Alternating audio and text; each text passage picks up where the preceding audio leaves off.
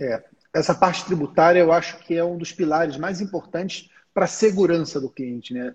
Afinal de contas, gente, imposto é aquilo que é imposto, né? Ninguém paga imposto porque quer. É um sacrifício patrimonial que você opõe para a empresa, né? Para o contribuinte, para o pagador de impostos, assim que se chama lá fora, e que ele tem que pagar, mas ele quer, ele quer ter sempre o menor sacrifício possível. E existem formas dentro da legalidade para você fazer isso. Por exemplo, muitos escritórios de arquitetura eles podem optar pelo fator R do Simples Nacional, dependendo isso. da forma como ele estrutura a folha de pagamento, prolabore. Então, quando você tem proximidade com o cliente, quando você pensa como um contador consultor, você consegue identificar as oportunidades e ameaças e, e educar esse cliente para como explorar essas oportunidades e como explorar essas ameaças.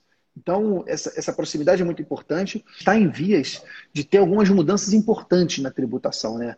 É, a reforma tributária que já se fala há tantos anos, meus uhum. amigos, não tem como ela deixar de vir. Medida viável para o Brasil é reforma tributária e até aumentar impostos. Então, assim, você contador, você contadora, você tem que ficar muito ligado na parte tributária.